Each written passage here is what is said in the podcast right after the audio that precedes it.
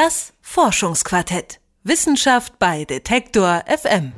Während die Milch immer günstiger wird, steigt der Preis von Gurken und Olivenöl weiter an.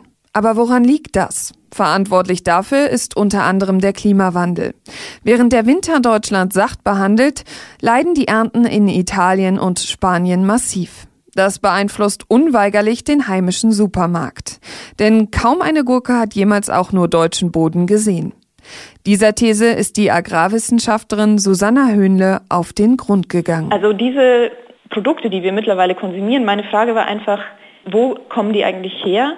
Und wie sehr haben wir uns schon an diese ganze Verfügbarkeit von Lebensmitteln über das gesamte Jahr gewöhnt, dass wir eigentlich gar nicht mehr richtig wissen, ob das jetzt tatsächlich gerade irgendwo in der Gegend wächst oder ob es ganz von weit her importiert werden musste. Es ging ja in meiner Arbeit darum, wie der Flächenverbrauch für die Ernährung in einer deutschen Großstadt aussieht, also wie viel Fläche benötigt wird und wo diese Fläche liegt. Um die berechnen zu können, gehen Höhnle und ihre Kollegen davon aus, dass hinter jedem Produkt eine virtuelle Fläche steckt. Man spricht von virtueller Fläche in dem Sinn, dass diese Fläche in den Produkten enthalten ist, die dafür aufgewendet wurde. Also zum Beispiel das Stück Land, auf dem die Gurke in Spanien gewachsen ist, das steckt virtuell in dem Produkt selbst auch noch drin und ist da noch enthalten. Das ist dann die virtuelle Fläche. Erklärt die Agrarwissenschaftlerin Susanna Höhnle. Einfach ausgedrückt heißt das, es wird immer weniger auf den heimischen Flächen angebaut, sondern Flächen im europäischen Raum, aber auch außerhalb von Europa werden genutzt. Das alles, damit wir jederzeit eine Gurke in unseren Salat schnibbeln können.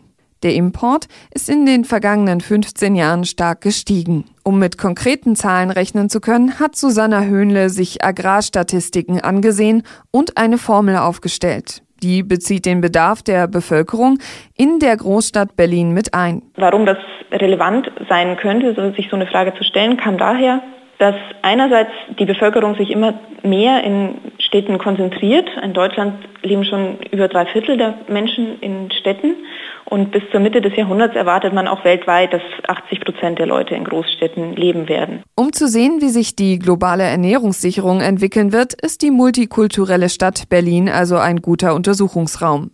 Auch wenn sich die Berechnungen theoretisch auf alle anderen Städte übertragen lassen. Mit kleinen regionalen Spezialitäten natürlich. Zudem kommt hinzu, dass die Ernährung in Städten ganz oft eine besonders ressourcenintensive ist, also sehr viel auch Produkte konsumiert werden, die aufwendig in der Erzeugung sind. Das hängt mit den besonderen Lebensstilen zusammen, die in Städten sich ein bisschen von dem unterscheiden, was auf dem Land passiert was zum Beispiel auch an Arbeitsgewohnheiten, Zeiteinteilung, aber auch an der Größe von Haushalten liegen kann. Zum Beispiel gibt es mehr Ein-Personen-Haushalte in Städten. Die kochen dann häufig nicht frisch. Es wird auf sogenanntes Ready-to-Eat-Food, also zumeist Tiefkühlkost, zurückgegriffen. Der Hersteller benötigt bei der Produktion dieser Speisen mehr Aufwand, als wenn derjenige das Essen einfach selber kochen würde. Und es bleibt meistens mehr übrig, das dann am Ende im Müll landet. Die Familien auf dem Land bereiten ihre Mahlzeiten hingegen meistens selber zu und sie lassen nichts auf dem Teller.